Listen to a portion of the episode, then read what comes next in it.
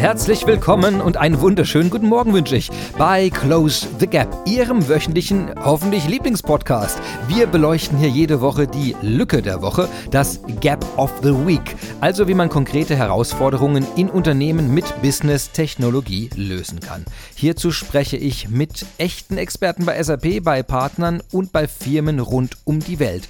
Es wird also spannend. Mein Name ist Christian Michel und unser heutiges Thema ist skalierbare Cloud-Anwendungen, die Kyma Runtime. Worum es geht. Haben Sie schon einmal den Wunsch verspürt, etwas zu programmieren? Ja?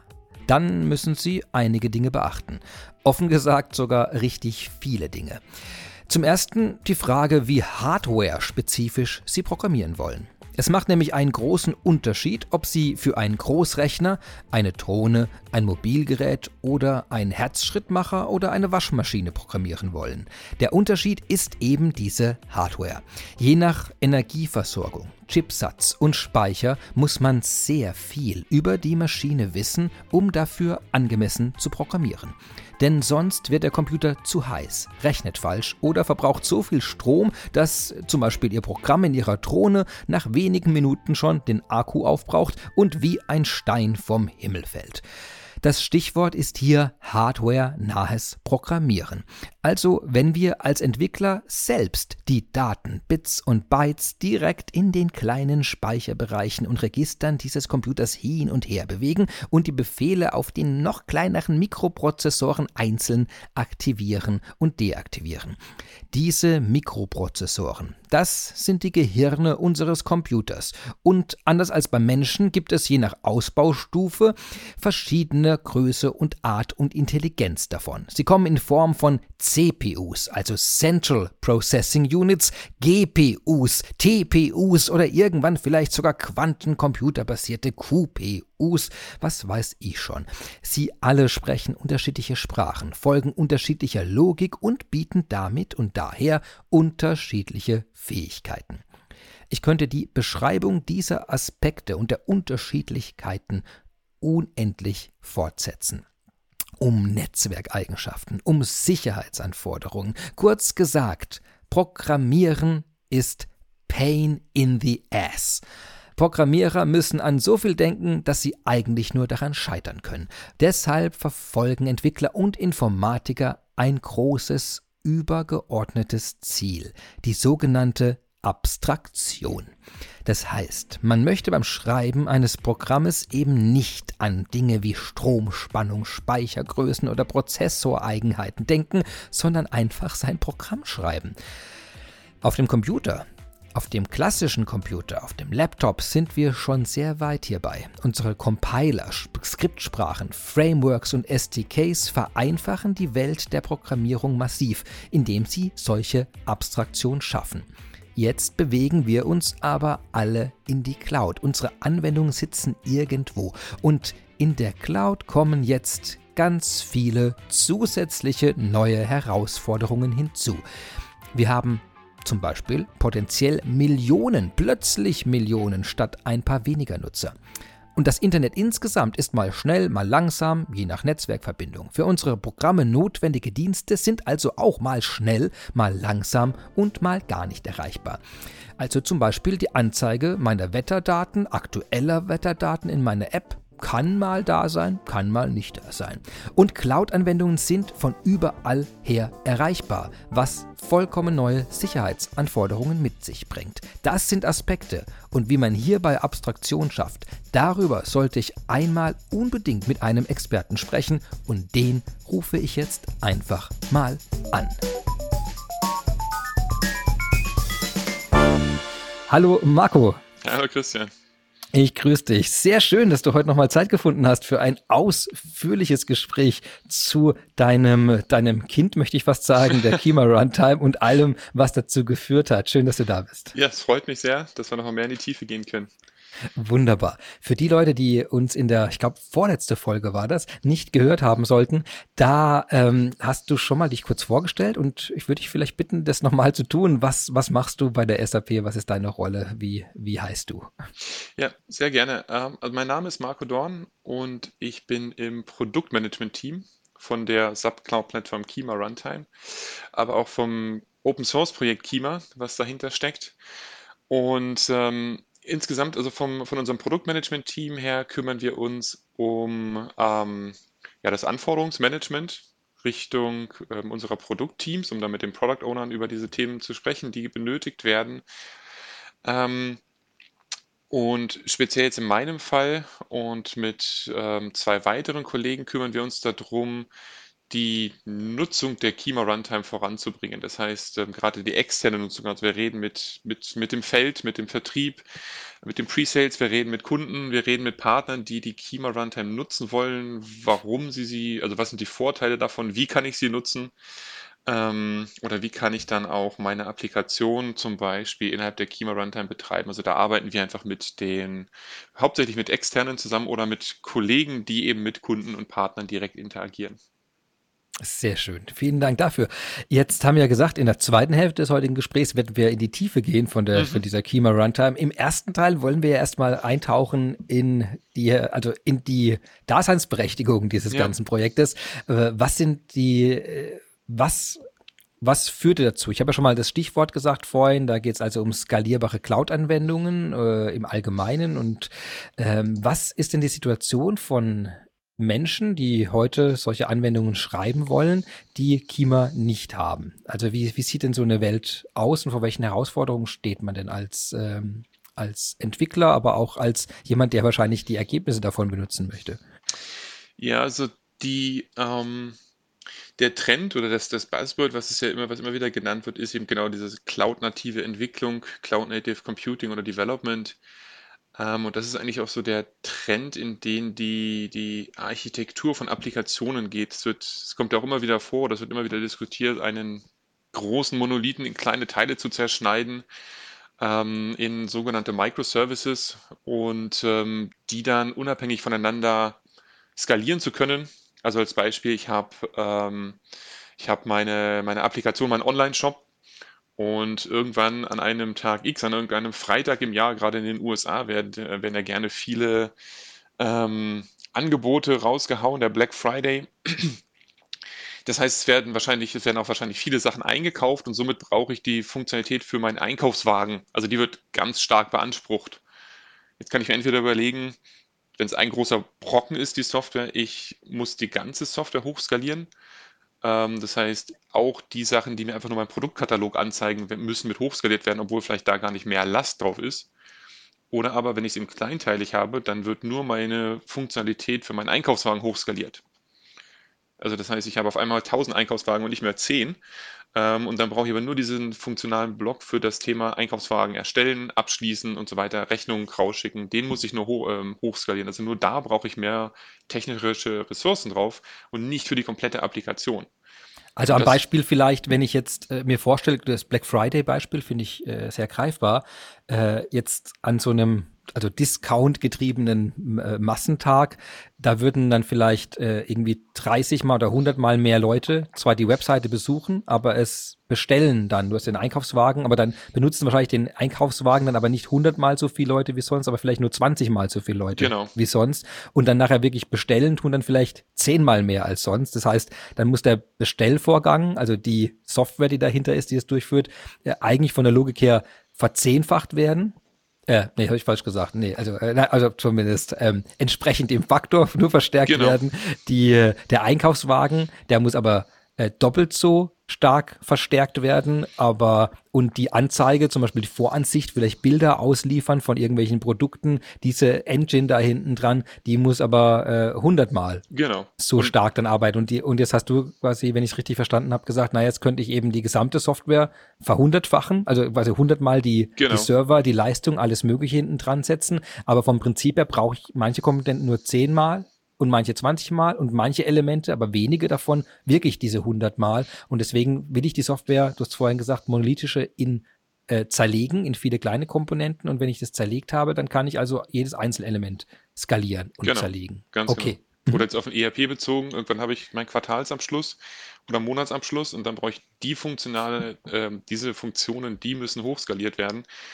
Meinen Rechnungseingangsfunktionalität muss vielleicht nicht hochskaliert werden am Ende des Monats und das macht natürlich effizienter, wenn ich meine Software so unterteilt habe, dass es eben individuell skalierbar ist. Und die Skalierbarkeit ist eine, ist eine Herausforderung für, für einen klassischen Ansatz? Ähm, es ist die also zum einen, also die Herausforderung liegt darin, erstmal natürlich das Unterteilen der Software in diese verschiedenen Blöcke, ob wie, ob Microservice, was auch immer Micro heißt, wie klein oder wie groß Micro ist, sei mal dahingestellt, ist vielleicht philosophisch eher eine Frage. Makroservices, Ähm, manche davon, ja. ja, das können auch Makroservices sein.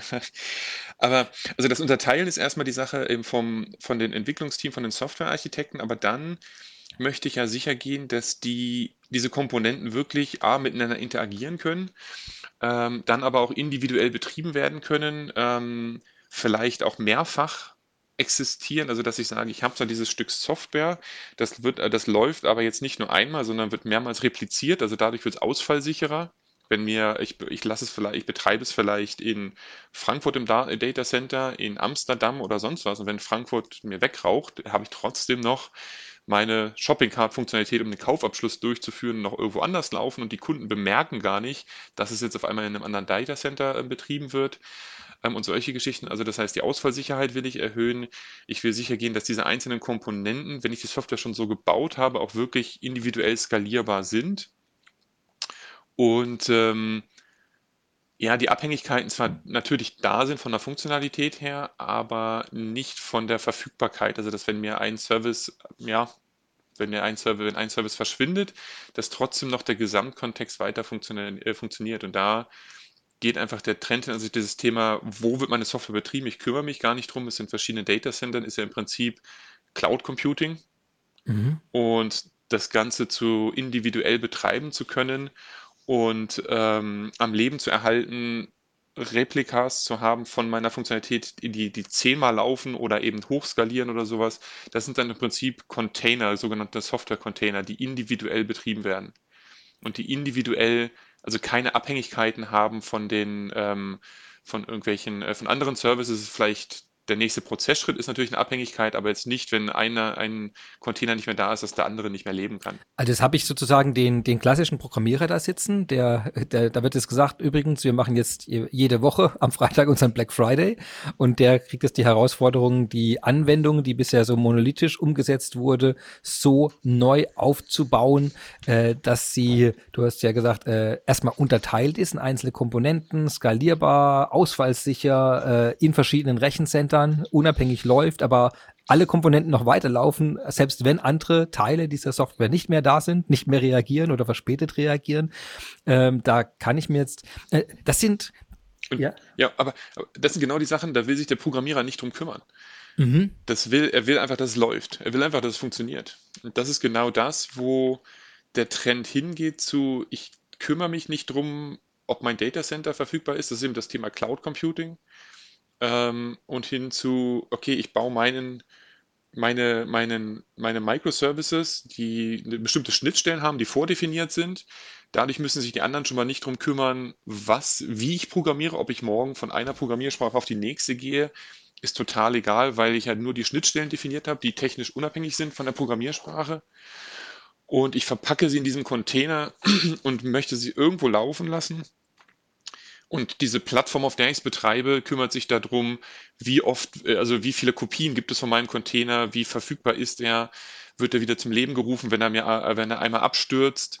Das macht ja die Plattform, auf die ich diesen Container betreibe. Und genau das ist, also da kommt dann eben Plattformtechnologie Kubernetes ins Spiel. Die macht das super. Also die ist dafür gebaut, Container zu orchestrieren. Also dass man diese da einfach reinschmeißt und sagt, jetzt, ne, erstell mir das mal. Ich kann vordefinieren, okay, der soll immer zehn Kopien existieren. Ich kann aber auch sagen, immer nur eine. Und wenn es benötigt ist, skaliere es mir hoch bis maximal 20. Ähm, und dadurch kann ich kontrollieren wiederum, wie viele Ressourcen verbraucht werden und somit wie viel Geld ich verbra äh, damit ähm, verbrauche. Aber das macht eben, also dieses Betreiben der Container macht eben Kubernetes als Plattformtechnologie und ich als Programmierer muss es nur in einen Container verpacken können und dann schmeiße ich es auf Kubernetes als Plattform und der Rest macht für mich die Technologie.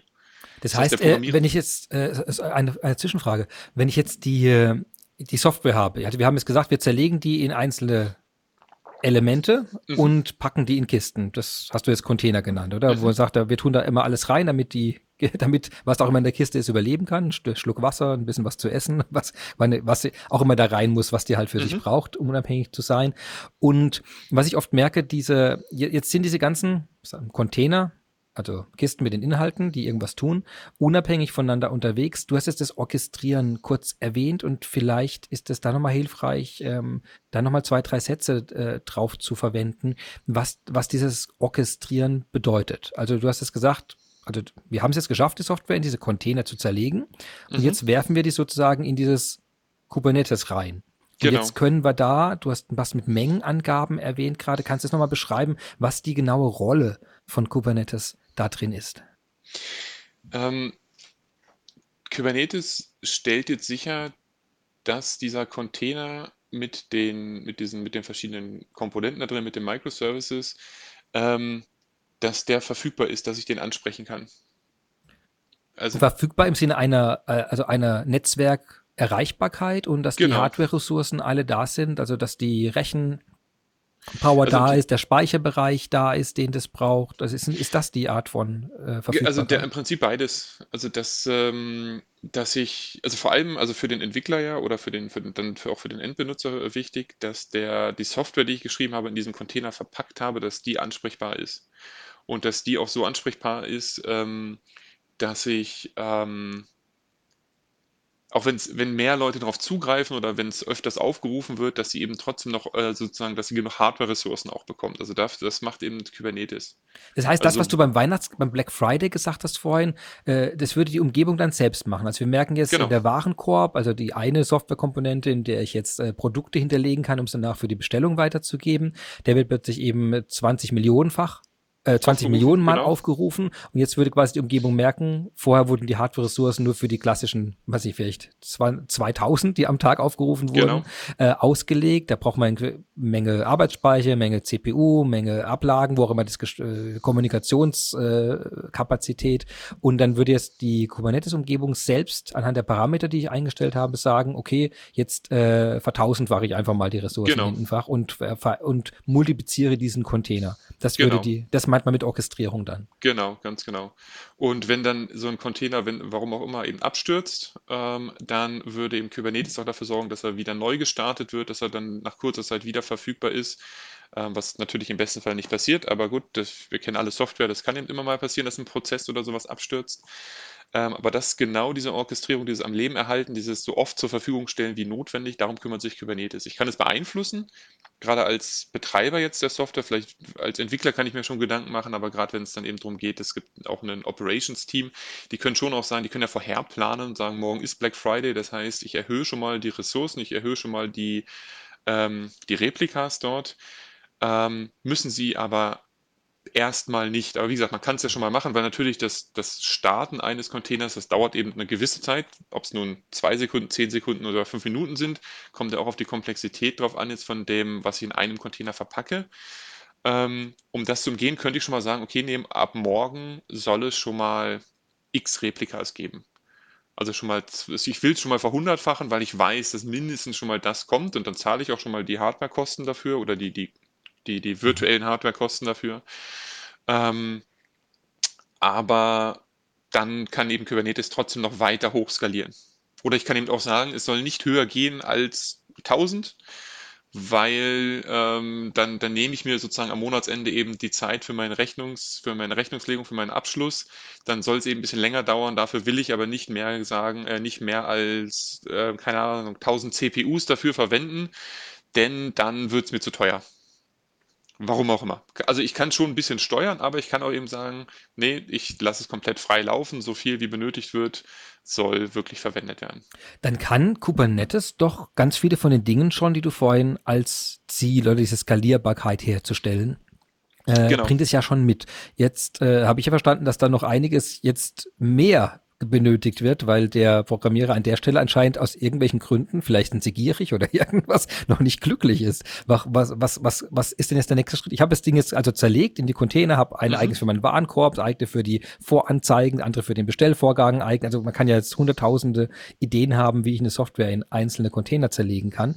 Äh, was kommt denn jetzt oben dran, wenn ich jetzt diese zerlegten Elemente jetzt so intelligent äh, skalieren, hochfahren, runterfahren, multiplizieren äh, kann?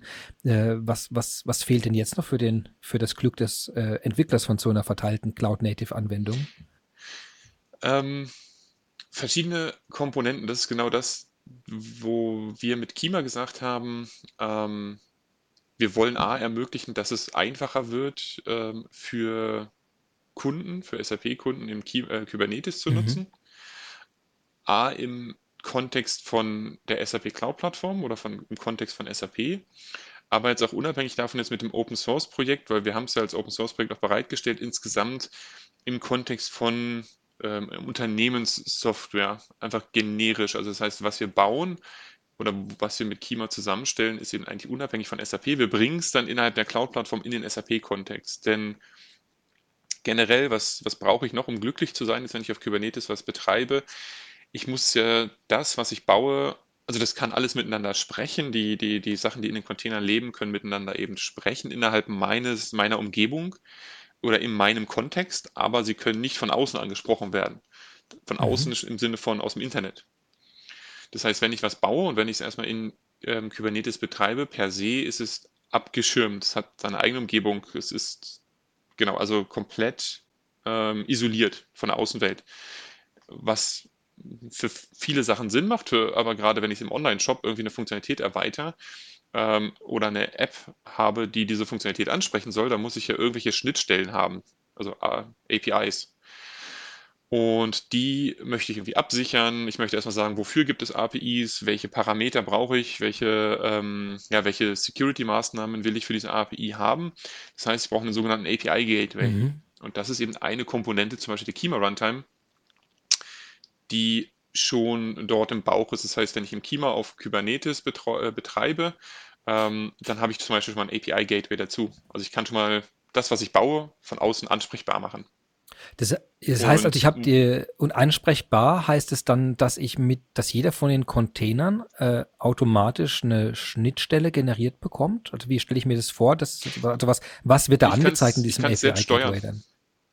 Also ich kann selbst steuern, also ich kann, also per se ist erstmal wieder nichts ansprechbar mhm. von außen und dann kann ich sagen, okay, ich möchte jetzt aber, dass ähm, diese Funktionalität, dieser, äh, also dieser Microservice im Container ähm, von außen ansprechbar wird. Das heißt, ich erstelle mir eine API für diese Funktionalität und da definiere ich dann eben, wie ist die, äh, wie will ich die absichern. Also ein Beispiel wäre es hier sowas wie, ich habe jetzt wieder meinen, Waren, meinen Warenkorb und sage, okay, bitte, bitte Produkt X im Warenkorb ablegen, oder? Das wäre so eine typische Schnittstelle wahrscheinlich in dem Beispiel API wäre.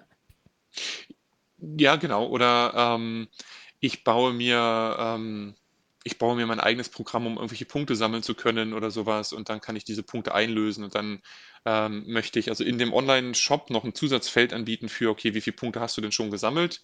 Und diese Abfrage, diese Logik läuft eben zum Beispiel in der Kima Runtime und um diese Abfrage machen zu können, okay, User A ist gerade angemeldet, hat ja gerade einen Online-Shop, äh, also einen Warenkorb und dem soll mir jetzt mal angezeigt werden, wie viele Punkte ich denn gesammelt habe. Dafür brauche ich ja eine Schnittstelle. Und ähm, diese Logik vielleicht kann ich ja dann in Kima bauen, wenn ich es möchte, wenn ich jetzt kein Standardprodukt nehme ähm, oder kein Produkt von einem Partner. Und ähm, um diese Punkte eben anzeigen zu können, dieses Punktekonto zum Beispiel, frage ich einfach mal in die Kima Runtime, okay, User A, wie viele Punkte hat er denn gesammelt? Gib mir mal die Zahl zurück. Und das wäre eben was, was ich dann über so eine Schnittstelle bereitstelle. Okay, das heißt, und, und die kann ja, du hast ja gesagt, die definiere ich selbst, also die könnte beliebig mhm. High-Level oder Low-Level sein. Also ich kann quasi das, den Container löschen oder irgendwelche Elemente drin quasi auf Bits- und Bytes-Ebene verändern oder eben auf so einer funktionalen Logik, wie wir es gerade gesagt haben, Punkte anzeigen lassen, äh, irgendwelche Elemente genau. erstellen. Äh, okay, das heißt, da bin ich ganz frei. Und das API Gateway, das ermöglicht mir einfach die ähm, quasi, dass es gelistet wird, dass ich es ansprechbar als Punkt habe und wahrscheinlich auch, dass es Sicherheitsmechanismen implementiert sind damit. Genau, also ich kann ihm sagen, was soll angesprochen werden können von außen und wie möchte ich es absichern. Also das heißt, wir gehen über die ja, über, Standards im Prinzip oder bieten Standards an. Also von, von keiner Absicherung, gerade für Testzwecke könnte ich es ja machen, oder es gibt vielleicht Gründe, warum ich sage, es soll, ich brauche keine, keine Sicherung von der API bis hin zu Sachen wie ähm, OAuth 2 oder sowas, also so verschiedene Standards, die da sind, ähm, um APIs abzusichern. Und da bezie oder da nutzen wir auch möglichst viel wiederum ähm, Open Source Projekte, ähm, also wir bauen das nicht alles selber in Kima, sondern wir sagen, welche, wir schauen erstmal, welche Open Source Projekte gibt es denn schon in dem Umfeld, gerade im Kubernetes-Umfeld, zum Beispiel von der Cloud Native Computing Foundation, was wird dort unterstützt oder da gelistet. Macht das in unserem Kontext sozusagen jetzt Sinn für unser Ziel? Und wenn ja, dann nehmen wir lieber das Open Source Projekt. Also wir wollen lieber die verschiedenen Komponenten zusammenkleben und sagen, du nimmst, also ich nehme mir Kima und betreibe es auf Kubernetes und dadurch habe ich diese Komponenten schon, die miteinander funktionieren, anstatt zu sagen, wir bauen jetzt den hundertsten API-Gateway oder sowas selbst.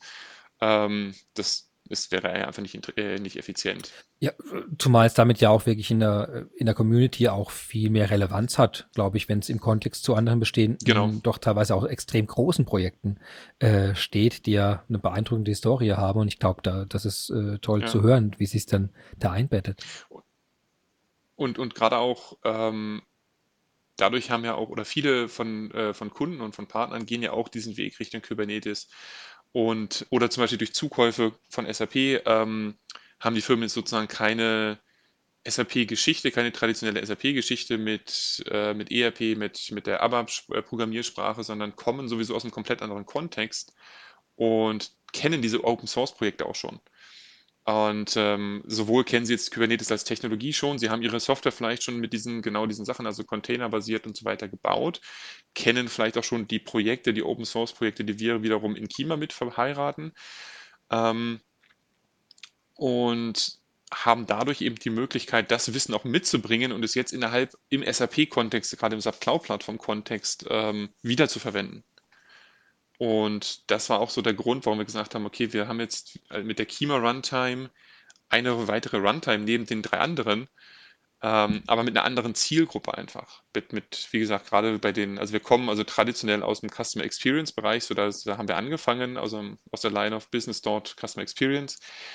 Und da gibt es einfach auch einige Zukäufe und da haben diese Firmen auch schon die Erfahrung mit dieser Technologie, Kubernetes und so weiter und haben sich dadurch jetzt nicht in der Cloud-Plattform von der SAP zu Hause gefühlt und da haben wir gesagt, hey, da, das muss sich ändern, weil wir es mit Kima einfach in den SAP-Kontext bringen können und ihnen dadurch wieder eine Möglichkeit geben, sowohl den Kunden und auch den Partnern innerhalb der Cloud-Plattform zu agieren und da die Vorteile der Cloud-Plattform auch mitnehmen zu können. Das ist jetzt ein, glaube ich, ganz wichtiger Punkt. Es ist ja eben kein Zufall, dass ihr aus dieser Customer Experience-Richtung äh, kommt und äh, weil dort eben gerade diese ganze Kunden, äh, Kundenaktivitäten wahrscheinlich so eine hohe, hohe, äh, sagen wir da, Variabilität. Also das, also wann welcher Kunde ja. in welcher Menge was wo kauft oder interagiert, ist äh, nicht, nicht so planbar wie manche Produktionsprozesse zum Beispiel, wo man dann natürlich Richtig. eine viel längere Kette hat und nicht davon überrascht wird, dass plötzlich am Ende der, äh, der, äh, der Line plötzlich irgendwie 100.000 Produkte runterfallen. Und hier ist. Äh, ja, ja, richtig. Und und auch diese, diese, diese Anforderung an die Hochskalierbarkeit, gerade jetzt im, eben im Commerce-Bereich, ich meine, das, das Beispiel ist ja nicht ohne Grund gewählt, dass mit, mit SAP Commerce Cloud haben wir angefangen, eben auch Kima zu durchdenken und zu entwickeln oder in dem Kontext, weil ich solche Geschichten habe wie einem Black Friday oder ähm, kurz vor Weihnachten steigen die Verkaufszahlen. Das heißt, ich muss relativ schnell aus technischer Sicht in hochskalieren können. Oder wer weiß, was für ein Trend kommt und ähm, auf einmal wollen alle mein Produkt haben, wo ich vorher weil irgendwer auf Twitter gepostet hat, guck mal hier, dieses, diese lustige Sache an dieses lustige, ich will nicht sagen Katzenvideo, aber keine Ahnung, ähm, irgendein Produkt, ein Mini-Produkt und auf einmal wollen Millionen Leute was auch immer kaufen dann muss ich eben relativ schnell darauf reagieren können oder relativ äh, und, und das bringt mich eben, da bringt mich eben diese hochflexible äh, und hochskaliere, äh, skalierbare Umgebung. Und das ist vielleicht ein, ein Punkt, äh, weiß nicht, ob du dir da noch was, ähm, ein paar Details dazu einfallen, aber was, was mir mal auffällt, ist, dass wenn, wenn man im Gespräch ist zu so einem Thema, sagt Container, Kubernetes äh, und, ähm, und entsprechend die davon abhängige äh, Architekturen, dass das für viele Leute immer weit weg sich anfühlt. Aber wir haben ja gerade nicht durch Zufall gesagt, bei dem Kunden äh, im Zentrum gesagt, dadurch, dass wir den ganzen Tag aber von ganz vielen Cloud-Strukturen ja Kunden sind, sind wir ja massiv damit im Kontakt schon den ganzen Tag. Also, also fast jeder Cloud-Service, an den ich denke, der eine gewisse Nutzermenge erreicht hat, der basiert ja genau auf dieser, dieser Logik.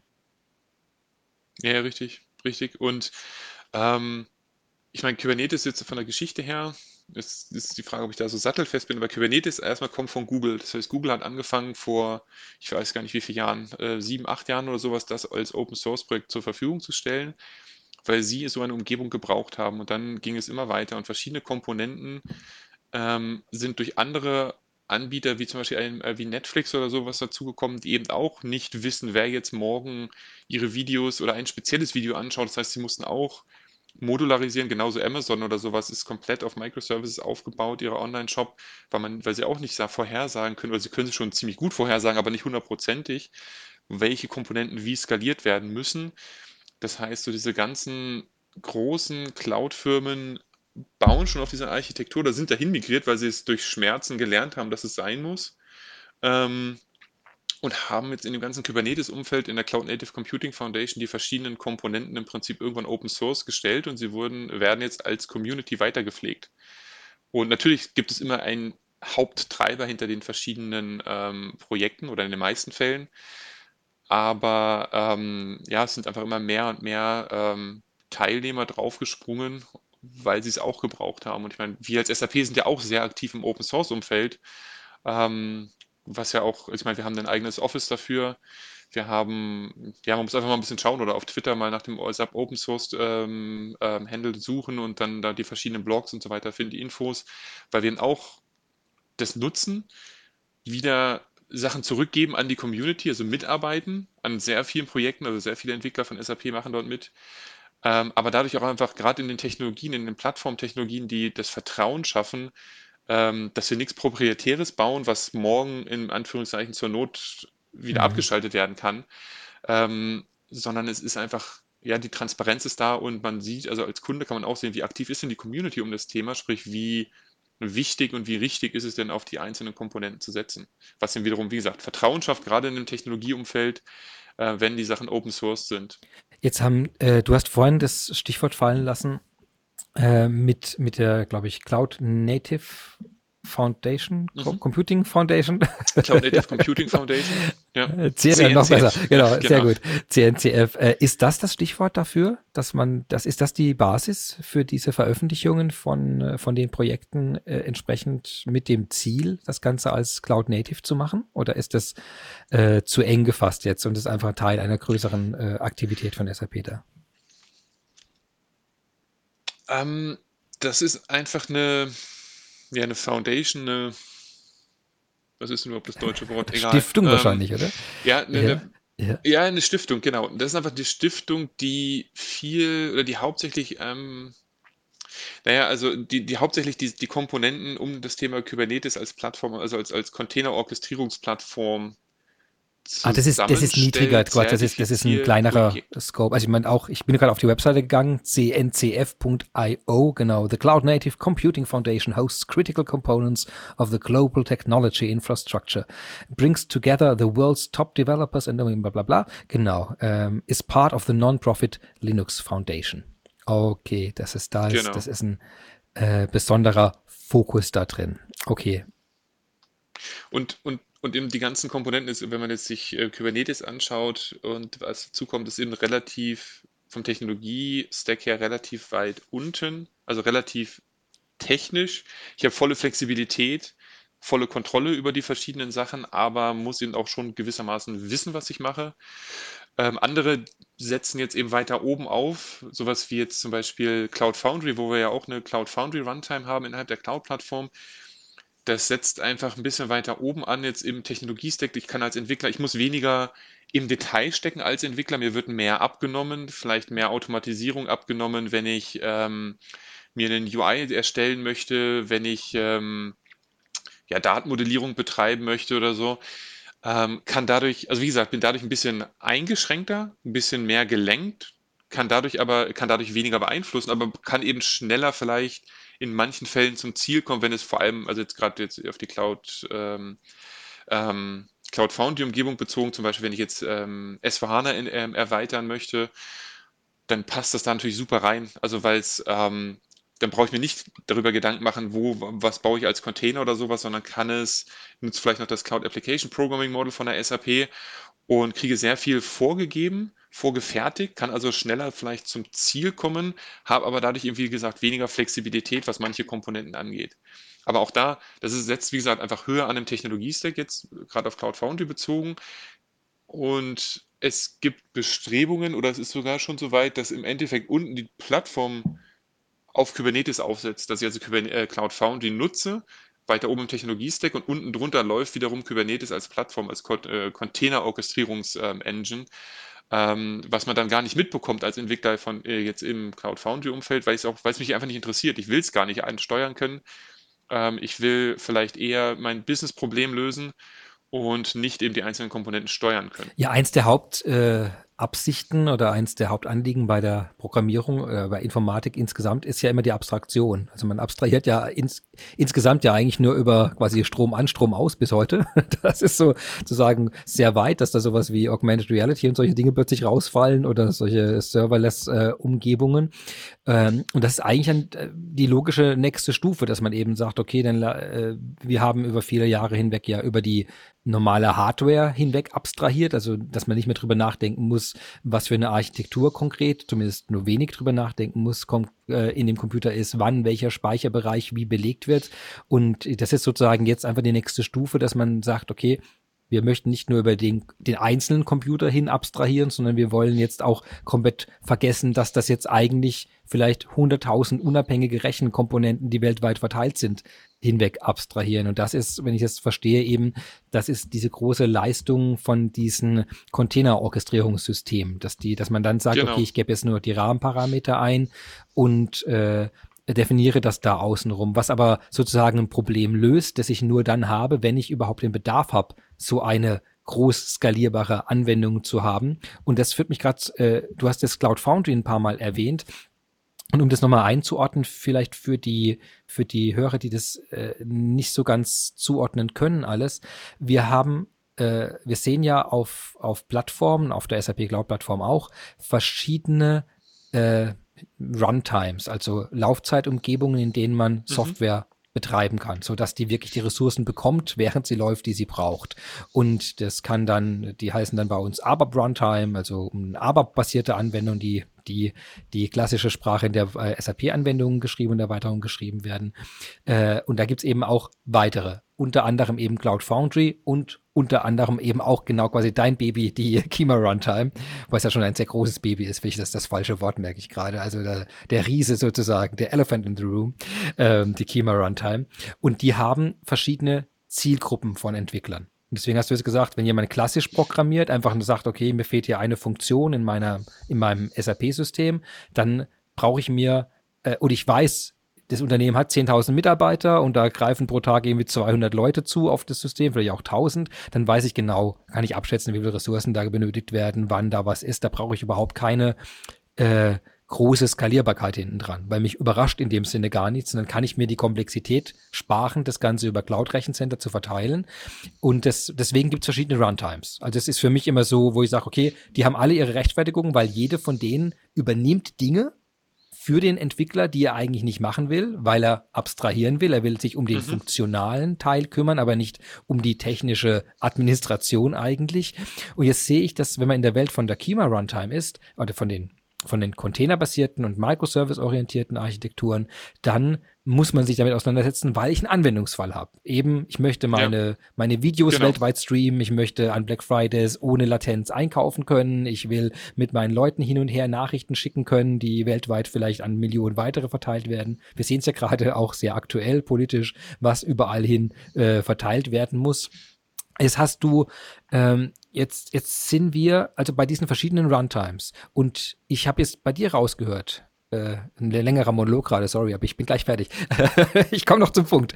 Ähm, die Kima Runtime, die vereinfacht also aus einer Perspektive heraus mein Leben als Entwickler massiv, nämlich die mhm. Welt, in der ich mich um eine Anwendung, äh, den Aufbau und den Betrieb einer Anwendung kümmere, die massiv skaliert werden muss, soll. Mhm. Aber aus Sicht eines Entwicklers, der nicht aus der Welt kommt, der sich quasi, der, der nie groß skalieren muss, der muss nur fragen, okay, wie groß muss die Datenbank sein, was für, was für eine CPU-Stärke, was für eine Architektur habe ich drunter und der wirft sein Programm da drauf.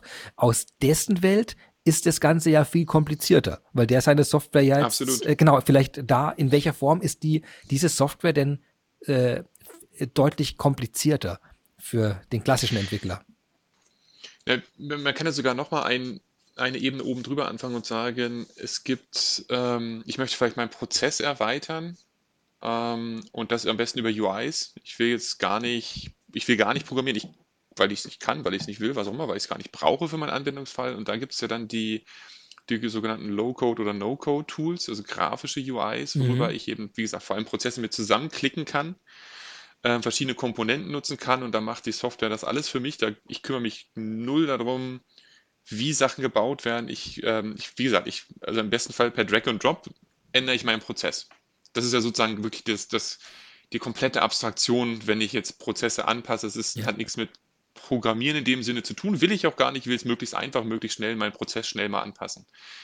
Ähm, das ist ja sozusagen die, die, die höchste Abstraktionsebene mhm. eigentlich.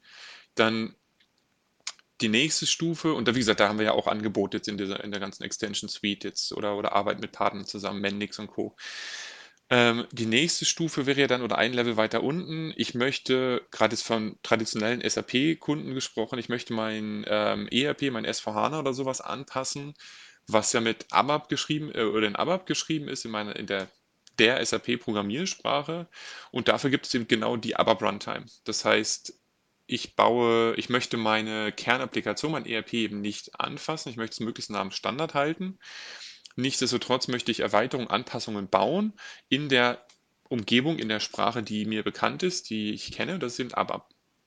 Das heißt, dort wird schon viel, auch wieder viel von äh, abgenommen, was eben die Vorteile von ABAP sind. Ich bin sehr nah an dem, ähm, an der Art und Weise, wie mein ERP-System aufgebaut ist, tabellenorientiert und so weiter. Und das möchte ich aber auch in der Cloud machen, innerhalb der Cloud-Plattform. Dafür gibt es eben die ABAP Runtime. Ich glaube, da ist die Zielgruppe auch recht eindeutig. Es sind, wie gesagt, die traditionellen SAP-Entwickler, die, die Teams, die einfach äh, mit ABAP sich auskennen, aber das Ganze in der Cloud betreiben möchten oder zum Beispiel zu S4HANA Cloud gehen und dann eben ähm, trotzdem noch Anpassungen bauen wollen und die in der Cloud die auch betreiben. und die eben nicht äh, vom Fokus her äh, deswegen auch die Reihenfolge gerade von oben nach unten, äh, die aber nicht sehr nah an der Hardware-Frage dran sind, weil die sehr die sehr genau. funktional unterwegs sind. Die, die wollen den Businessprozess genau. erweitern, die wollen eine Modifikation vornehmen, also was äh, eben klassisch in den System gemacht wurde und wissen sehr genau, was dort gemacht wird. Und es gibt, äh, ich weiß nicht, keine Zahl, aber es gibt sehr, sehr viele ABAP-Entwickler da draußen Richtig. in der Welt, die, die aber eben wahrscheinlich noch niemals äh, eine Entscheidung treffen mussten über den Server, der unten drunter steht. Genau, und die, die sich nicht mhm. Gedanken machen wollen, wenn sie eine Funktion bauen, wird das ein Container oder wird meine Erweiterung, die ich gerade baue, in zwei Container aufgesplittet oder in drei Microservices, die zusammengefasst werden in einem Container? Das interessiert sie einfach nicht und das, das braucht, oder das, wie gesagt, es gibt einfach keinen Grund auch, dass mhm. es sie interessieren sollte. Das ist eine ganz, also wie gesagt, das ist eine ganz klare Zielgruppe, ähm, die man, die wir mit der Cloud-Plattform dadurch eben auch ähm, adressieren oder eben bedienen. Also wir haben No. Wenn ich jetzt aber sorry, ich hab da, ja. ja. ja wir haben also No-Code oben, dann haben wir ABAP eins runter, wo man sagt, okay, Leute, die sehr stark am Business-Prozess und an der Business-Anwendung sind und die Erfahrung entsprechend damit haben und mit ABAP als Programmierumgebung und Sprache haben. Und äh, jetzt, äh, was kommt denn dann drunter? Was, was, wenn man noch ein bisschen tiefer reingeht? Welche Gruppe kommt da? Welche Runtime? Die nächste ja. Stufe ist dann eben im Prinzip die Cloud Foundry Runtime. Ähm, wo ich ähm, einfach auch schon, also gerade auch von SAP, einige Tools an die Hand bekomme oder einige ähm, Programmiermodelle, jetzt Cloud Application Programming Model CAP, ähm, wo eben der Fokus aber auch noch sehr stark ist, oder hey, was heißt der Fokus? Die Geschichte ist einfach auch ja, warum haben wir eine Cloud Foundry Runtime ins Leben gerufen vor fünf Jahren, ohne es da in den Details oder in der Entscheidung gesteckt zu haben, aber es ging eben auch wieder um die Erweiterung von meinem, ähm, von meinem, meinem S4-System in der Cloud auch aber basierend auf dem Open Source Projekt ähm, Cloud Foundry oder, oder basierend eben auf der, ähm, der Cloud Foundry ähm, als Umgebung. Ähm, jetzt, äh, der, der Fokus, es ist, wird es nicht ausgeschlossen, andere Sprachen zu nehmen. Der Fokus da ist eben hauptsächlich auf Java und JavaScript, eben das zu nutzen. Da werden mir viele Tools an die Hand gegeben. Ähm, und auch viele Tools interagieren ja mit der Cloud Foundry Runtime innerhalb der Cloud-Plattform, aber es werden, wie gesagt, eben schon noch so ein paar Sachen ähm, abstrahiert oder ähm, das war einfach nie im Fokus, ist auch von Cloud Foundry, das zu ermöglichen, wenn ich wirklich steuern möchte, welche Container sprechen wie miteinander oder wer darf wie miteinander sprechen oder sowas. Das war einfach nicht der Fokus oder ist nicht der Fokus. Das heißt, der, der, die Idee ja. ist auch hier wieder Abstraktion. Also zeitlich genau. ist ja die Cloud Foundry äh, Logik auch eingetreten, als man angefangen hat, über die SAP-Rechencenter hinweg zu denken und zu sagen, wir haben mhm. ja sehr viele andere Rechencenter-Anbieter, die machen, die haben ja alle ihre eigenen Monitoring-Prozesse für die Hardware drunter, also wann was gebraucht wird, wie Speicher angelegt werden, wie, wie so Komponenten an und ab und alles mögliche, was man halt eben machen muss. Und ich habe es früher immer für mich ein bisschen äh, das Betriebssystem für eine Cloud Infrastruktur genannt. Also wenn man ein Rechencenter ja. hat und dass man sagt, okay, ich möchte ja auch, ich möchte nicht für jeden, für jedes Rechencenter neu meine Anwendung schreiben müssen, was da lokal anders gemacht wird oder bei dem Anbieter anders gemacht wird.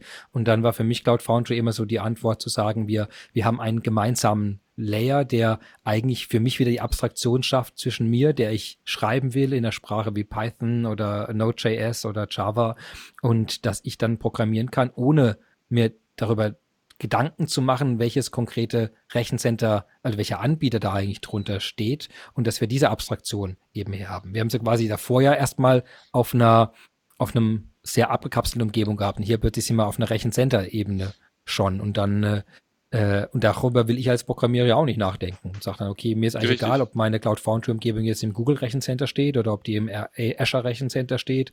Äh, es, es sollte mir egal sein, weil ich schreibe den gleichen Python-Code. Ich schreibe den gleichen Java-Code. Und das war für mich so ein bisschen der, der bei der Cloud Foundry Runtime dann. Also wenn ich mir, wenn ich zwar in verschiedenste Rechencenter gehen können will, aber ich will mir keine Gedanken drüber machen als Programmierer, dann war, bin ich für mich immer äh, zu, zusätzlich zu der Freiheit der Programmiersprachen, die dort in einem höheren Maß gegeben ist, äh, dann bin ich im Cloud Foundry Umgebung.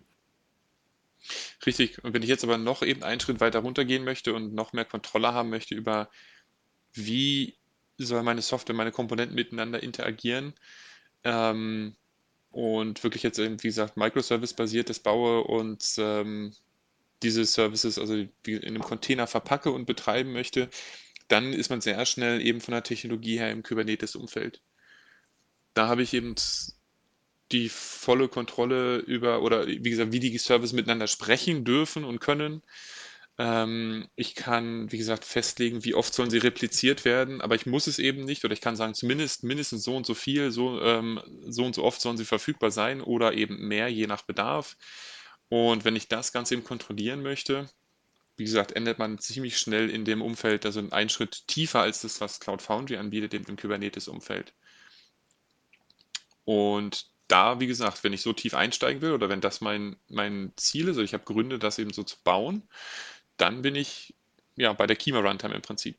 Weil wir machen, was wir, im Prinzip haben wir eben einen, also ist das das gemanagte Kubernetes-Angebot der SAP, es ist aber eben nicht einfach reines Kubernetes als Plattform, wie ich es von einem Hyperscaler kaufe, sondern es sind eben noch ein paar Komponenten dabei, wie jetzt, was wir schon angesprochen hatten, der, ähm, der API Gateway plus noch ein paar andere Themen, die wir eben dazu verheiraten. Und vielleicht gehen wir da mal, da mal jetzt Schritt für Schritt durch, weil ich glaube, das ist jetzt sehr mhm. spannend. Ich glaube, wir haben jetzt äh, sehr klar gemacht, wofür das Ganze da ist. Also wir haben, wir gehen immer weiter weg und jetzt sind wir auf der Abstraktionsebene nicht mehr eines einzelnen Rechners, nicht mehr einer einzelnen Programmiersprache. Wir sind jetzt auf der Abstraktionsebene, ich habe eine Anwendung, mein Black Friday Webshop oder mein, mein Netflix, das ich skalierbar halten will oder mein, irgendein Service, der sehr viele Nutzer hat und deren Nutzung oder deren Konsum von meinen Sachen massiv schwankt.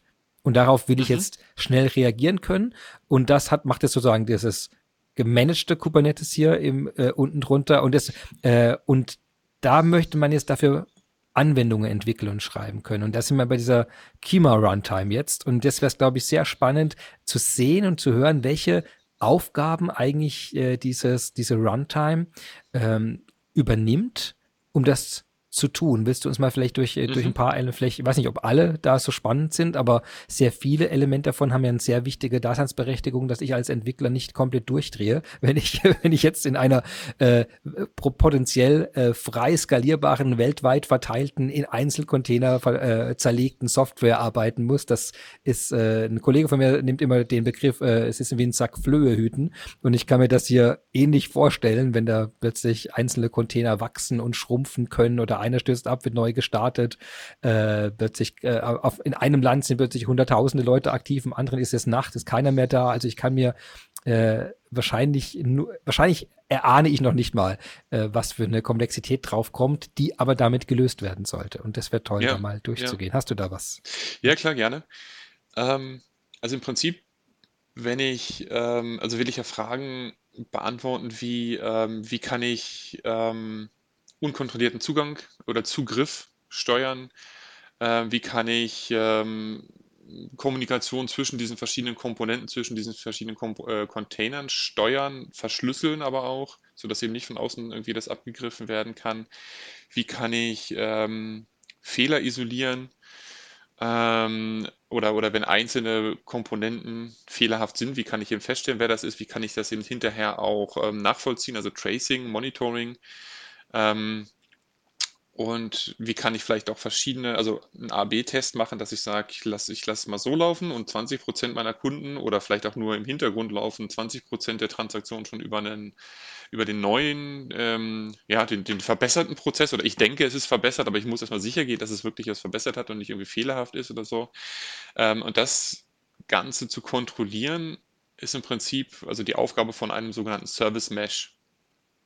Und das ist eine wichtige Komponente, eine zentrale Komponente jetzt eigentlich der Kima Runtime. Wir nutzen ein Open Source Projekt dafür, das nennt sich Istio. Und ähm, das, wie gesagt, steuert oder das, das hilft einfach, diese ganze Kommunikation zwischen den verschiedenen Containern zu äh, verwalten.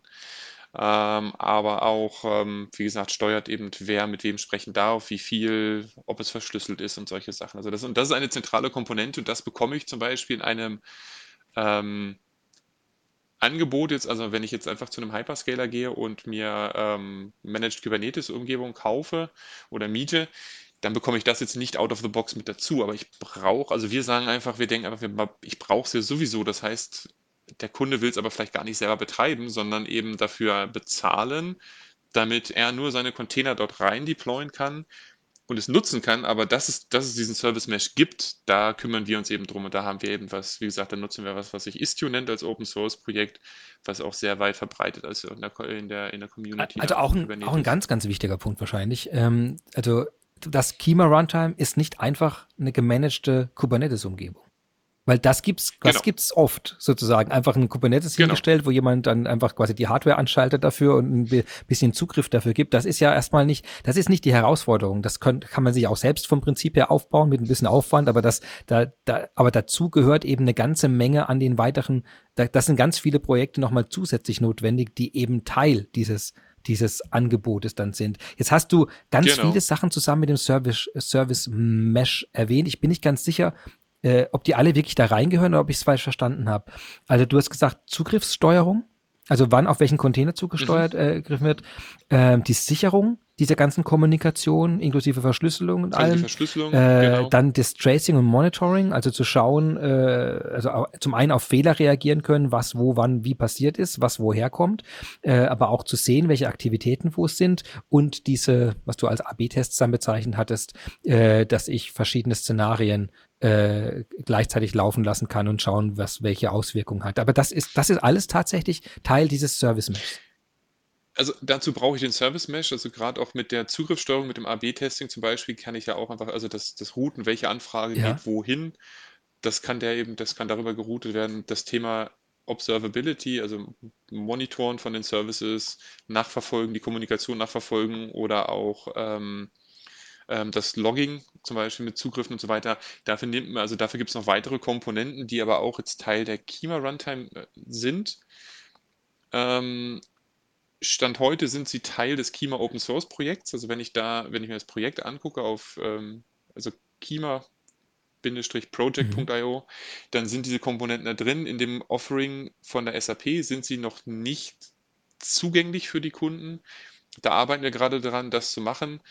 Ähm, Einfach weil es zum, Pro, äh, zum Produktstart jetzt noch nicht uns möglich war, das so zu bauen, dass wir sagen, das ist so zuverlässig, dass wir es betreiben können für den Kunden. Da arbeiten wir jetzt aber gerade dran an Wegen, ähm, das wieder zu öffnen. Also das heißt, wir haben sozusagen, wenn man sich das Kima Open Source Projekt ankommt, äh, anguckt, sind da mehr Komponenten drin als in dem gemanagten Offering Stand heute. Also jetzt im, wo sind wir, im November 2020. Ähm, da arbeiten wir jetzt gerade dran, vor allem dieses Thema, ähm, diese Thema Observability weiter eben zu, verfügbar zu machen, auch in dem gemanagten Offering, aber es ist unten drunter sozusagen unter der Haube ist es schon dabei. Ähm, aber dazu brauche ich einfach noch mehr Tools, diese Informationen, die mir der Service Mesh bietet, auch auswerten zu können, grafisch aufzubereiten, also zu persistieren und so weiter. Da habe ich einfach die verschiedenen Komponenten, die aber Teil von Kima Open Source sind. Und wie gesagt, Schritt für Schritt ähm, planen wir das eben auch einfach wieder ähm, Teil des gemanagten Offerings zu. Jetzt hast du eben äh, mit Istio ein Projekt genannt, neben Kubernetes, die da drin aufgehen. Gibt es noch so ein, so ein weiteres Kernelement, wo man sagt, das ist besonders äh, erwähnenswert?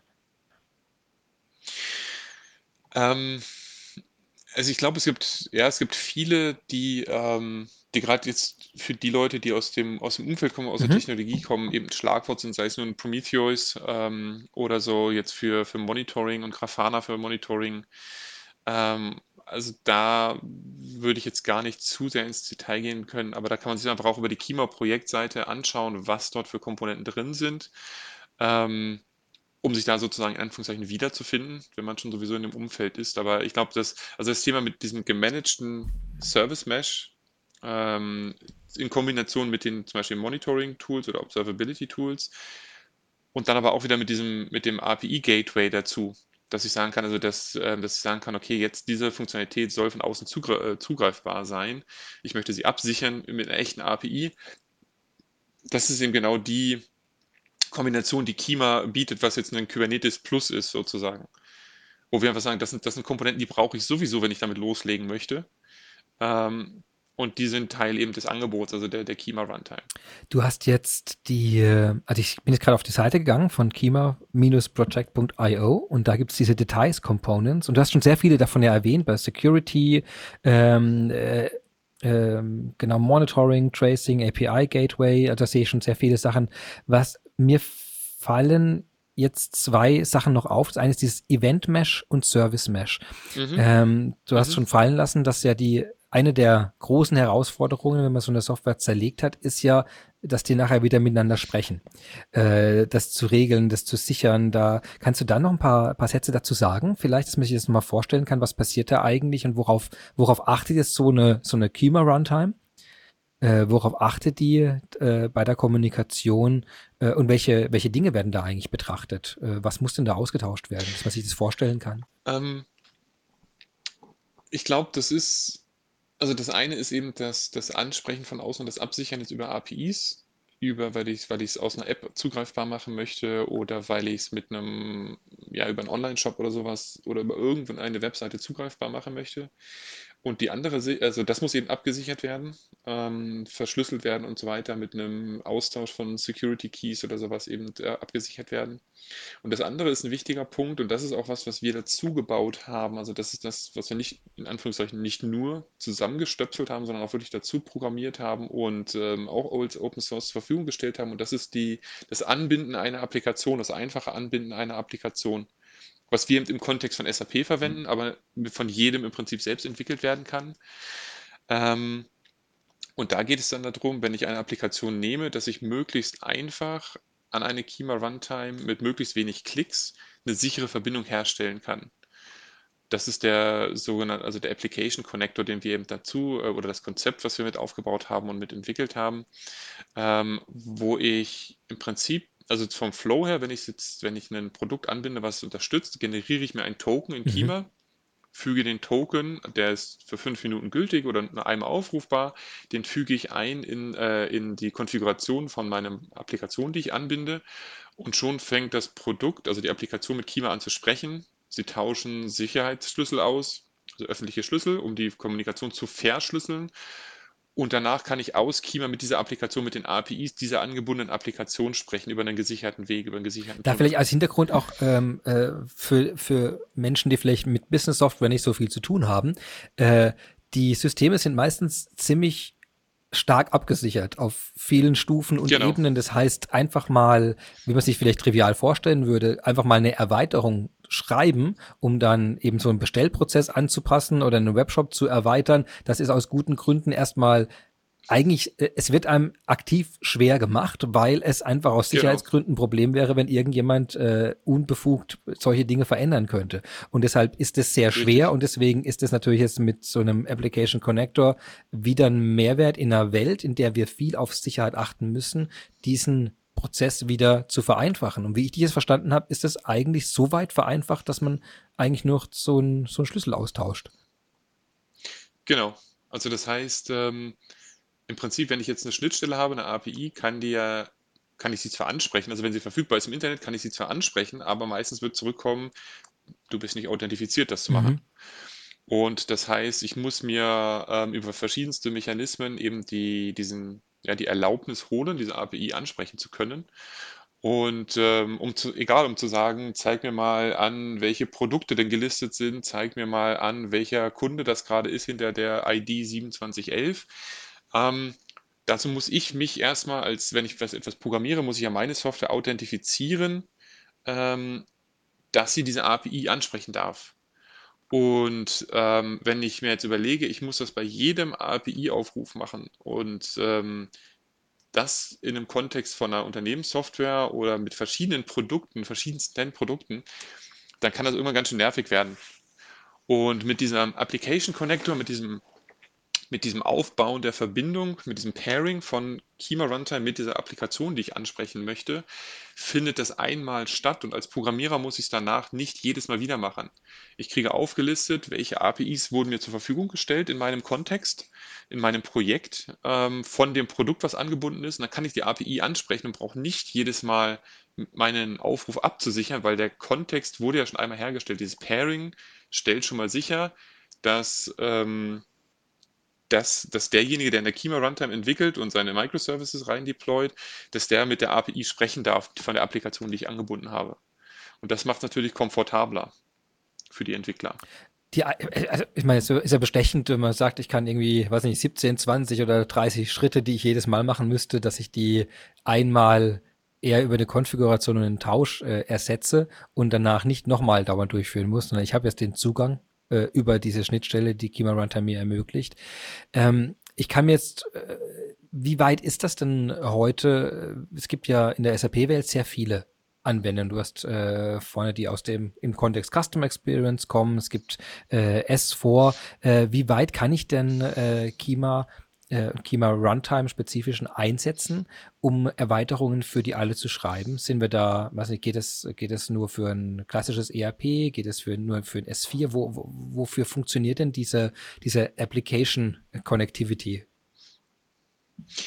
Ähm, also Stand heute wieder jetzt im November 2020 sind wir da, dass man aus dem Customer Experience Bereich die Commerce Cloud ähm, mit diesem Token-Austausch ähm, anschließen kann.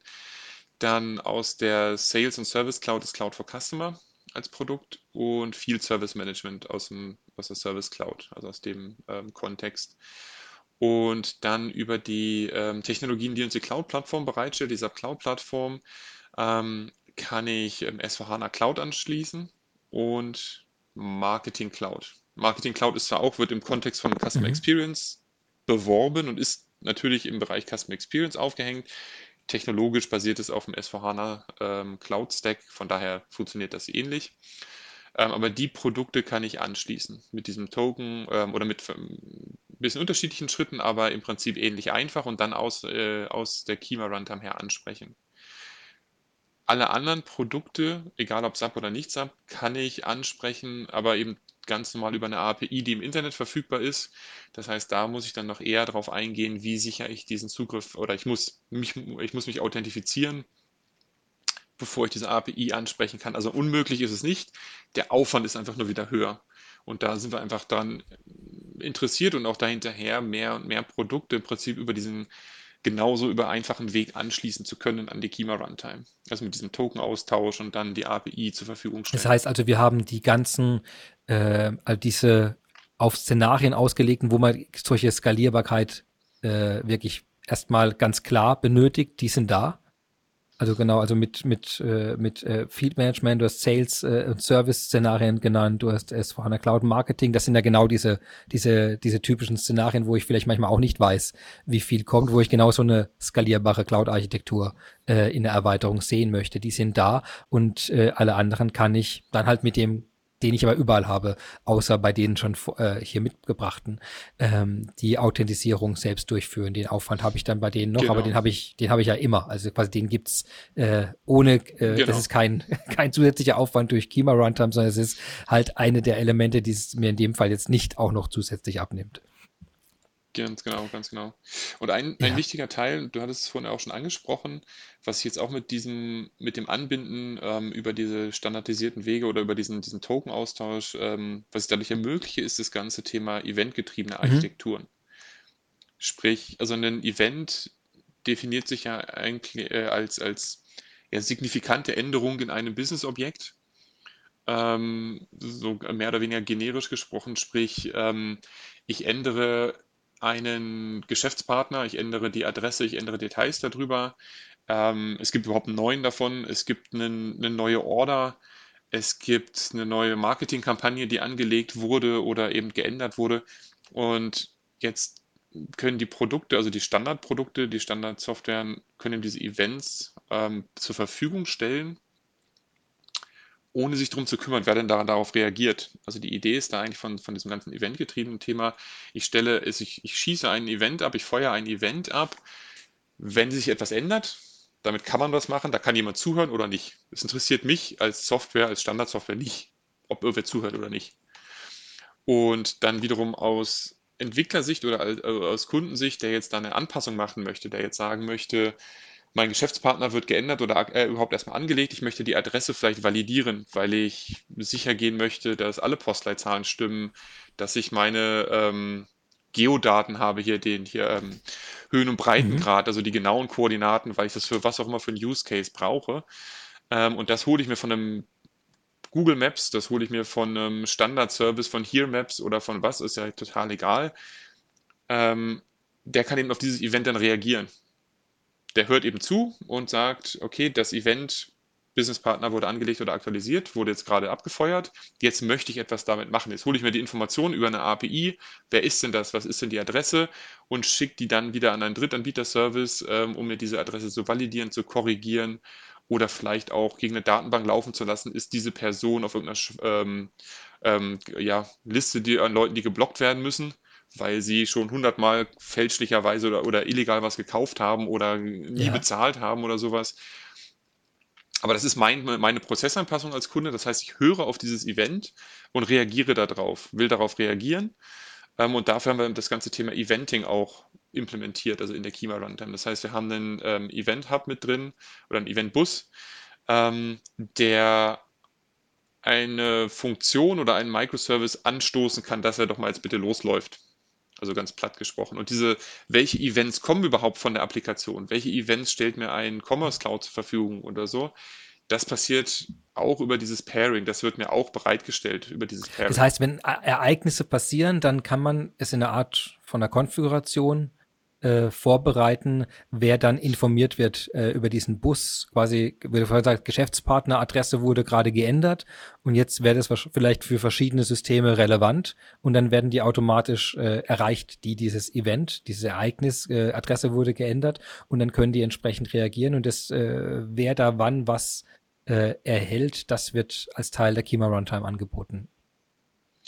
Genau, also das kann ich in der Kima Runtime ja. konfigurieren. Also erstmal der Eventbus, also wenn ich jetzt mein, mein System an den Eventbus anschließe, dann wird, dann, schie, äh, dann, dann feuert eben ein Cloud for Customer erstmal dieses Event in diesen Eventbus und dann äh, Cloud for Customer, danach ist erstmal dem Pro äh, Produkt ist egal. Also es, also es sagt so schön Fire and Forget. Ich feuere es ab und es hört jemand zu oder nicht. Ich rufe es im Wald rein und entweder hört jemand zu oder nicht, ist mir total egal, als Cloud for Customer. Und ähm, jetzt kann ich in der Kima Runtime recht einfach sagen, okay, ich habe mir hier eine Funktion gebaut oder einen, einen Microservice in einem Container deployed und bei dem Event soll er loslaufen und seine Logik ausführen, wie jetzt diese Validierung von einer mhm. Adresse. Mhm. Oder diese, ähm, der, der, der Fraud-Check bei einer Bestellung, eben zu gucken, ähm, macht diese Bestellung inhaltlich Sinn vom Wert, vielleicht ist sie so hoch, dass ich einen Menschen drauf gucken lassen möchte oder sowas. Und da höre ich einfach auf dieses bestimmte Event. Die Applikation, die das Event abfeuert, weiß gar nicht, wer zuhört, interessiert sie auch nicht. Sie schießt einfach nur das Event. Und die Erweiterung, die ich baue, den Prozess, den ich baue, den, also den, den lasse ich jetzt auf dieses Event hören oder zehn Erweiterungen hören auf dieses Event und der laufen dann los. Manche fragen vielleicht an C4C zurück, okay, welcher Geschäftspartner war es denn? Was ist denn die Adresse? Andere sagen, mir reicht einfach nur die ID, weil ich jetzt an eine, an eine, an eine andere Applikation sage, guck mal, hier wurde ein neues Businesspartner angelegt mit der und der ID, aber überhaupt keine Details mitgebe. Ähm, das ist dann wiederum die Logik, die eben, die ich in Kima rein deployen kann. Und das Verknüpfen von Events, welche Events sind so überhaupt verfügbar? Und jetzt möchte ich Event 1, 2, 3 nehmen und mit meiner Erweiterung verknüpfen das ermöglicht dann wiederum auch Kima in einer einfachen äh, Art und Weise. Über Konfiguration, also über ein User Interface oder programmatisch über, über Code oder sowas kann ich das auch machen. Aber überhaupt erstmal dieses, welche Events werden mir überhaupt zur Verfügung gestellt von der Applikation, die ich angeboten habe, passiert eben auch über diesen Application Connector. Ah, okay. Dass die Schnittstellen, Weil, die werden denen quasi automatisch mitgeteilt. Also ein bisschen so wie mein, genau, meine Menükarte also, im Restaurant, wo dann gleich, gleich ausgehändigt genau. wird, okay, hier gibt es Schnitzel mit Pommes und äh, genau.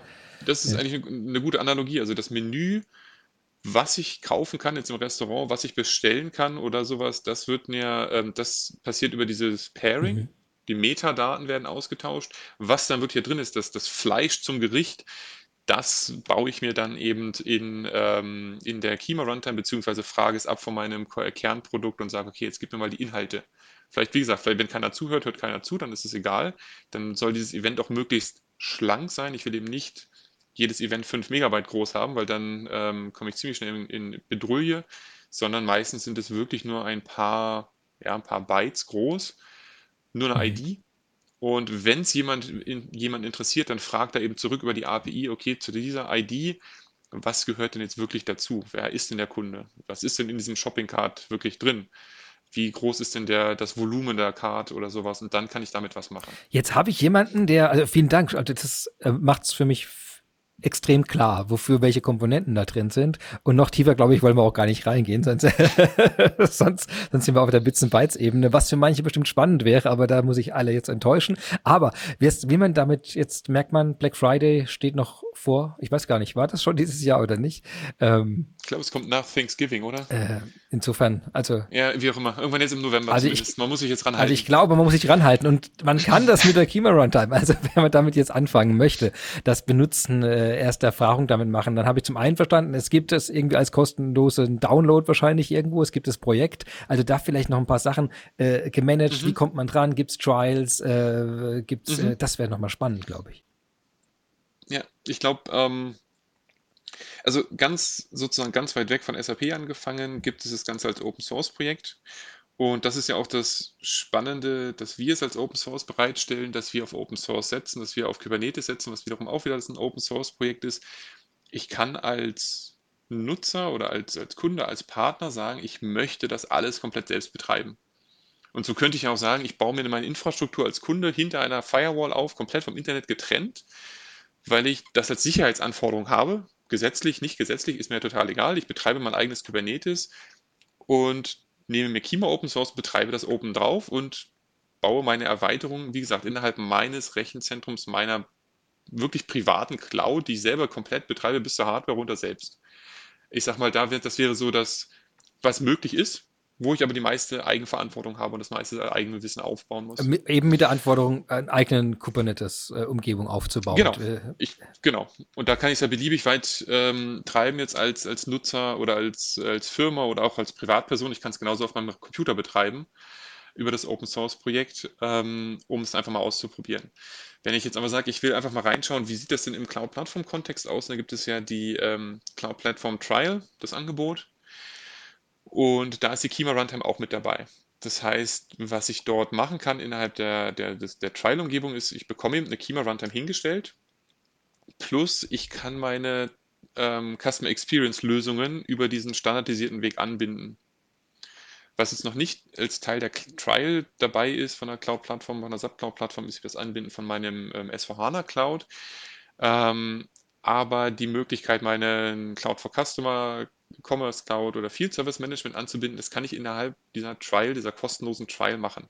Und über die API, aber was du vorhin erwähnt hast, über Schnittstelle könnte ich aber auch im Trial ausprobieren, wenn ich ein S4 Backend habe, wie ich mit der dann Nachrichten hin und her schicke, oder? Also der würde die Ebene genau. funktionieren? Genau. Also klar, das funktioniert. Okay. Dadurch, dafür muss ich aber ähm, die, das S4-System, das, das, auch wenn es der Entwicklungstenant nur ist, dem, also öffentlich im Internet ansprechbar machen. Ah, okay. Das ist ja dann mhm. sozusagen der Nachteil, wenn ich nicht über die Cloud-Plattform Connectivity Services, die es da gibt, mit dem Cloud Connector oder so, gut, Cloud Connector ist für On-Premise-Systeme, aber wenn ich nicht über die Wege gehe, sozusagen, die mir die Cloud-Plattform out of the box gibt, was meinen Komfort angeht, mein S4-System und so weiter anzubinden, ähm, dann muss ich es einfach sozusagen im Internet verfügbar machen. Ich sichere es natürlich ab, die API, aber das sind so Security-Richtlinien, die manche Unternehmen einfach nicht erlauben. Aber vielleicht für die Entwicklungsumgebung schon eher oder einen mhm. komplett separaten Tenant könnte ich es machen. Und klar, dann kann ich die APIs, die mir das S4 bereitstellt, von überall her aus äh, aufrufen, unter anderem auch von der Kima Runtime. Und eben auch wieder eine Herausforderung, die jetzt nicht speziell eine Kima Runtime mitbringt, sondern etwas, genau. was einfach grundsätzlich ist, wenn ich in der Cloud Erweiterungen äh, schreibe oder überhaupt programmiere, anfangen, die auf irgendein Backend-System zugreift, dann muss jede Firma der Welt sich sowieso überlegen, wie sie damit sicherheitstechnisch umgeht und das hoffentlich verantwortungsbewusst genau. tut. Äh, ja, genau. super. Ja. Gibt es noch einen dritten Weg? Genau. Gibt's? Das heißt, ähm, also in Trial kann ich es ausprobieren. Ja. Ähm, dann, ähm, und wenn ich es dann wirklich produktiv nutzen möchte, ähm, dann geht es über das ähm, wie heißt denn, wie heißt denn Deutsch über das verbrauchsgesteuerte Modell im Prinzip der Cloud-Plattform? Also da gibt es was, was sich ja Cloud-Plattform Enterprise Agreement ja. nennt. Sprich, man kauft Zugriff zur Cloud-Plattform mit einem gewissen Vertragsvolumen und damit kann ich, ich kann jeden Service der Cloud-Plattform dann nutzen. Ich kann, bin flexibel. Ich probiere, ich erstelle mir heute unter anderem auch eine Kima-Runtime ähm, und morgen fahre ich sie wieder herunter. Dann zahle ich ab morgen, ab dieser Stunde nicht mehr für die Kima-Runtime. Also wir, wir rechnen das eben stündlich ab. Ähm, und in diesem Modell, in diesem Consumption-Based ähm, Modell Cloud Platform Enterprise Agreement, dort kann ich die Kima Runtime nutzen. Und Stand heute ähm, kann ich dann als Infrastrukturanbieter Microsoft Azure aussuchen. Wir planen das eben auch zu erweitern auf weitere ähm, von den Hyperscalern, also so, dass ich es von der Infrastruktur her mir weiter aussuchen, immer mehr flexibel auch aussuchen kann, wo das Ganze betrieben wird. Aber das ist eben der Weg, wie ich es dann für produktive Szenarien wirklich nutzen kann. Super, das ist der Weg. So. Und, ja, das ist der Weg, genau. Und als letztes noch auch ja. noch nicht zu vernachlässigen für Partner ähm, gibt es ja über das, das, das Partner Edge Programm noch ähm, Test, Demo und Development Lizenzen. Ähm, das heißt, wenn man Partner Edge Partner ist, kann ich mir darüber auch eine Kima Runtime Lizenz kaufen das ist dann wiederum ähm, ein, von der technischen, also vom, vom Setup her, von den virtuellen Maschinen und so weiter, ein kleinerer, ähm, kleineres Setup, eben genau für diese Anwendungsfälle, Test, Demo, Development. Ähm, was wiederum natürlich vom Preispunkt her wieder ein anderer ist. Wäre auch gerade meine genau, Frage gewesen, weil wenn du sagst, stündlich abbrechen in diesem äh, konsumbasierten Modell, dann äh, wäre gerade meine Frage auch gewesen, wie das in einem Partnermodell funktioniert. Aber ich habe es rausgehört, da ist es quasi eine feste Größe dieser Maschine, genau, die dann einfach im Monat genau. angenommen wird, weil das Szenario auch klar ist, ein Test- und Demo-Szenario. Genau. Ah, okay. Ja. Super. Ganz genau. Also das heißt, beim, bei dem bei dem Modell für die kommerzielle Nutzung ähm, haben wir eben das Minimum-Setup und wenn ich mir Kima Project IO angucke, was, wenn ich es installieren möchte, was sind die Anforderungen, dann sieht man da ja auch, wie, wie groß müssen die virtuellen Maschinen da sein und so weiter. Ähm, und da sagen wir, okay, wir haben ein Minimum-Setup und wir skalieren hoch auf ähm, das, das muss ich ganz kurz mal überlegen, das Vierfache, glaube ich, von dem minimalen Setup, so ungefähr. Lassen wir es hochskalieren. Wir sagen bewusst, wir wollen es nicht in die Unendlichkeit skalieren lassen. Wenn die Anforderung kommt, kann man das einfach ändern. Ähm, aber wir haben einfach gesagt, irgendwo ist mal Schluss. Nicht, dass jemand was falsch baut und auf einmal dreht da irgendein Microservice durch und skaliert hoch oder lässt die ganze Umgebung hochskalieren. Wir schieben dem einfach irgendwann einen Riegel vor und sagen, die Kosten sollen nicht komplett ausufern können. Wie gesagt, wenn es da Anforderungen gibt, wenn ein Kunde sagen würde, nee, ich habe da was, ich brauche da die 15-fache Menge oder sowas, die 15-fache Größe muss es mindestens sein, dann kann man das eben auch ähm, ändern. Das ist auf unserer Seite eine Konfigurationsgeschichte. Wir haben es einfach erstmal irgendwo limitiert, sage ich mal. Eben weil wir auch schon gesehen haben, dass manche Dinge auch mal schiefgehen, wenn man sie nicht limitiert. also, weil, genau, weil es gibt da immer auch Anwendungsfehler, da muss man natürlich auch aufpassen. Und wir sind ja in einer Umgebung, wo man äh, alles, auf alles vorbereitet sein muss, weil einfach alles passieren kann. Deswegen ist das. Genau, weil auch äh, eben da vieles bis alles möglich ist und von daher volle Flexibilität. Da, wie gesagt, dadurch muss man eben ein bisschen mehr Wissen mitbringen als in anderen Umgebungen, aber dadurch kann natürlich auch wiederum mehr passieren sozusagen. Super. Du, ich danke dir sehr. Ich glaube, du hast äh, mir auf jeden Fall und allen Hörern auch eine extrem, äh, ich glaube, einen recht tiefen Einblick jetzt auch schon gegeben in das, was äh, Kima Runtime ist, was der Mehrwert auch vor allem davon ist, wenn man eben diese skalierbaren Cloud-Anwendungen äh, umsetzen können möchte, ohne sich den ganzen Tag in die, in die tiefsten Tiefen von einer selbstprogrammierten skalierbaren Cloud-Architektur hineinzubegeben geben, sondern da auch eine gewisse Einfachheit wieder reinzubekommen. Jetzt kämen wir schon zum letzten Teil, der heißt Famous Last Words. Also falls du noch was hast, möchtest du, möchtest du, habt, habt ihr Interesse an Zusammenarbeit? Hast du Workshops? Kann man dich buchen für irgendwas? Äh, genau, hast du mit einer Band irgendeinen Auftritt? Du darfst dir alles erzählen jetzt. Also, das wäre jetzt die Gelegenheit, das zu tun, bevor wir zum Ende kämen. Ja, buchen, ähm, ich weiß hier im Hintergrund, man sieht das Video ja nicht, liegt eine Gitarre eingepackt, aber damit würde ich nicht auftreten wollen. Ähm, also natürlich, also wir haben Interesse der Zusammenarbeit sowohl wieder im Open Source Kontext. Ähm, also wer Interesse hat, da reinzuschauen, wer Interesse hat, also wer das auszuprobieren, jetzt im Open Source Kontext sind wir immer daran interessiert, die Open Source Community zu vergrößern. Wir haben da einen offenen Slack-Kanal, wir sind auf GitHub und so weiter. Das heißt, wie gesagt, darüber suchen wir einfach die Zusammenarbeit.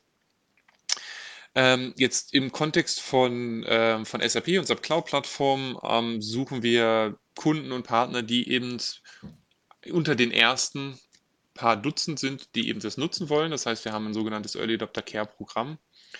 Ähm, Informationen findet man jetzt auch in den, ähm, im Blog, also in der Sub-Community. Das heißt, wir haben dort auch einen eigenen Tag für die Sub-Cloud-Plattform Kima Runtime und dem man folgen kann, um da einfach die neuesten Neuigkeiten zu bekommen und, und mit uns in Kontakt zu treten. Und ähm, auch da wieder auf sap.com in dem Entwicklerbereich äh, gibt es einen Tutorial Navigator, wo wir ähm, verschiedene ja, Tutorials haben, um in die Tiefe eigentlich schon einsteigen zu können, um die verschiedenen Komponenten der Kima Runtime kennenzulernen. Das heißt, Get Started. Uns wurde gesagt, es geht schon recht in die Tiefe. Wir arbeiten an einem Schritt davor, um sozusagen, um den Einstieg wirklich in anderthalb Stunden sozusagen ähm, zu ermöglichen und dann da vielleicht noch einen Schritt weiter weg von der Technologie zu sein. Da arbeiten wir jetzt auch gerade dran, aber das, Get, das jetzige Get Started Tutorial geht schon eigentlich ganz gut in die Tiefe, in der, aber zeigt auch die verschiedenen Komponenten, also von APIs bereitstellen, auch über Events, äh, auf Events zu reagieren. Und ähm, von daher kann man das darüber in Kombination mit der kostenlosen Trial der Cloud-Plattform einfach mal ausprobieren. Super, ja. Und buchen. Buchen kann man mich auch über die TechEd, die jetzt kommt im Dezember, in dieser komplett virtuelles Event. Da haben wir auch ähm, einen Hands-on-Workshop, den wir zweimal durchführen, um die ganze Welt abzudecken ähm, von der Zeitzone her. Und da ist es dann wirklich so, dass es, ich glaube, das, das Format ist 40 Teilnehmer maximal und wir werden vom Produktteam aus mit unseren ähm, Tech Evangelists auch mit vor Ort sein, ähm, die sich wirklich in jeder Tiefe da auskennen, um gemeinsam durch diese Get Started Tutorials durchzulaufen und Fragen da direkt vor Ort und live zu beantworten. Fantastisch. Ich kann von einem der Tech Evangelists, die ich schon kennengelernt habe, auch sagen, ein Team, das wirklich mit größter Leidenschaft an diesem ganzen Thema arbeitet, was ich immer wieder beeindruckend finde und man immer total inspiriert aus diesen Sessions rausgeht. Also ich kann das sehr empfehlen. Äh, ja, du, Marco, dann kämen wir schon zum Ende. Nicht, dass, dass wir der Tech-Edge schon voraus, vorgreifen und, und das, es war extrem spannend. Ähm, ich finde äh, Kima Runtime eines der extrem spannenden äh, Projekte, die, die wir auf der Cloud-Plattform haben und die auch im Open-Source-Bereich haben, weil es einfach in eine Welt hineinragt, in der äh, klassische Anwendungen noch nicht sind, in der aber eigentlich äh, wir absehen können, dass irgendwann alles sein wird, weil wir als Teil der ja. Nutzer genau von dieser dynamisch skalierbaren Welt fun fungieren. Da, ich bin extrem froh zu sehen, wie weit ihr da schon seid und wie, äh, wie neugierig äh, das mich jetzt schon macht, da noch viel mehr drüber zu erfahren. Ja. Ja, auf jeden Fall. Also das sind wirklich das Spannende. Also und ähm, im Endeffekt alle, oder nicht, was heißt alle, aber mehr und mehr Applikationen, auch Runtimes, basieren im Endeffekt ganz unten drunter dann auf Kubernetes, weil es einfach vieles vereinfacht, was die, das, die Skalierbarkeit angeht und man, ja, man, man ähm, schützt in Anführungszeichen den Programmierer oder den Entwickler einfach je nachdem, nach dem Level, wo man sich gerade befindet im Technologiestack oder was Sinn macht in meinem Kontext als Entwickler. Aber alles oder mehr und mehr, fast alles kommt im Endeffekt, wenn man ganz unten reinschaut, auf Kubernetes raus. Und ähm, das macht das Ganze eben spannend. Also gerade wenn ich dort einsteige, ganz weit unten im Technologiebereich, dann zu sagen, okay, dann ist die Kima Runtime mein Zuhause. Fantastisch. Dann danke ich dir für das spannende Gespräch, wünsche dir noch einen schönen Nachmittag und äh, dass wir uns bald wiedersehen und äh, ja, bis bald. Ciao. Tschüss, bis bald. Ja, das war's für heute schon wieder. Unser Thema dieses Mal: skalierbare Cloud-Anwendungen, die Kima Runtime. Und mein wunderbarer Gast war heute Marco Dorn, Product Manager SAP Cloud Plattform Kima Runtime. Wenn Sie Lust bekommen haben, Ihre eigene skalierbare Cloud-Anwendung zu schreiben oder und zu betreiben, dann besuchen Sie die erwähnten Tutorials auf sap.com und nutzen das Free Trial der SAP Cloud-Plattform dafür. Erhellen Sie also unsere, diese dunkle Jahreszeit mit Ihren innovativen Cloud-Anwendungsideen und schreiben mir, was daraus wurde. Einfach an sap.closethegap at sap.com. Ich wünsche Ihnen einen wunderschönen Tag. Bis nächste Woche.